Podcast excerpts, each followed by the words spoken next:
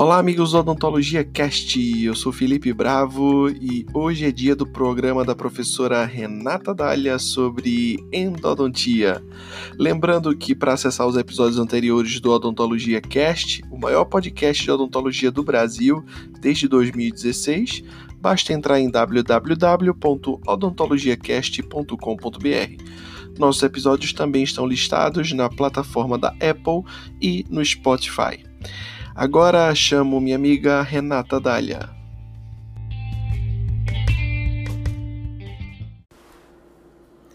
Olá, amigos do Odontologia Cast. Eu sou Renata Dália Torres, especialista e mestre em endodontia. E para quem ainda não me conhece, será um prazer te ver lá no meu Instagram, arroba Renata Dália Torres. Não deixe de escutar os episódios anteriores. Neles, abordamos importantes dicas sobre o diagnóstico da dor em endodontia.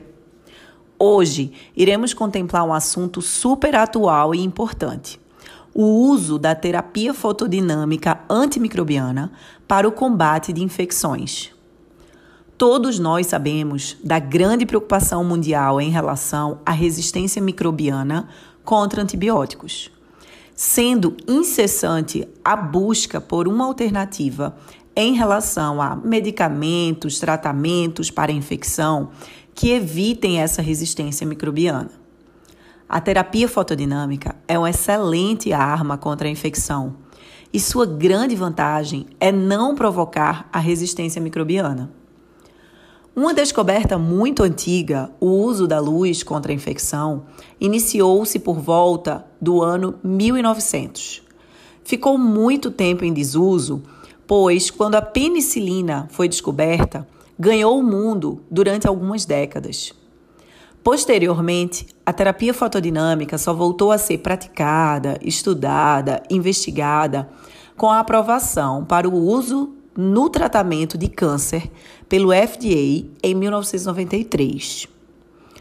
Hoje, amplamente utilizada para o combate de infecções na endodontia, a terapia fotodinâmica consiste na associação de um agente fotossensibilizante, ou seja, um corante, e uma fonte de luz, no caso, o laser de baixa potência, com o objetivo de provocar a morte de microorganismos que persistiram dentro do sistema de canais radiculares após a descontaminação químico-mecânica durante o tratamento endodôntico. Nós sabemos que o sistema de canais radiculares é muito complexo. As limas e os instrumentos não conseguem tocar todas as paredes dos canais. As substâncias irrigadoras também não são eficientes em relação a descontaminar 100% das áreas intrarradiculares. Sendo assim, a PDT, como também é conhecida a terapia fotodinâmica, é uma excelente ferramenta para se adicionar durante o tratamento de canais. Ela não substitui nenhuma fase do tratamento convencional. Ela vem para somar forças contra a infecção. O protocolo é muito simples. Consiste na introdução de um corante, sendo o azul de metileno o mais utilizado para endodontia. Se introduz esse corante com o auxílio de uma seringa e introduz o corante dentro do sistema de canais radiculares, dentro dos canais. Após a introdução do corante, devemos aguardar um tempo de pré-irradiação entre 3 e 5 minutos. Este tempo é suficiente para o corante pigmentar as células microbianas. Após o tempo, aguardando, após o tempo de pré-irradiação, inicia-se a irradiação propriamente dita com um laser de baixa potência, fazendo uso de uma fibra ótica, sempre. Alguns estudos mostram que uma energia de 7 a 12 joules já é suficiente para eliminarmos microorganismos resistentes.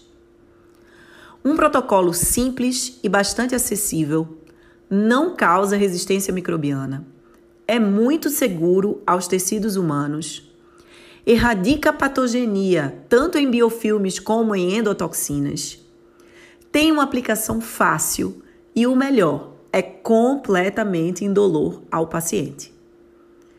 Bom, pessoal, hoje trago para vocês um pequeno resumo desta poderosa arma, desta poderosa ferramenta contra a infecção endodôntica. Espero que tenham gostado. Aguardo vocês nos próximos episódios. Até mais!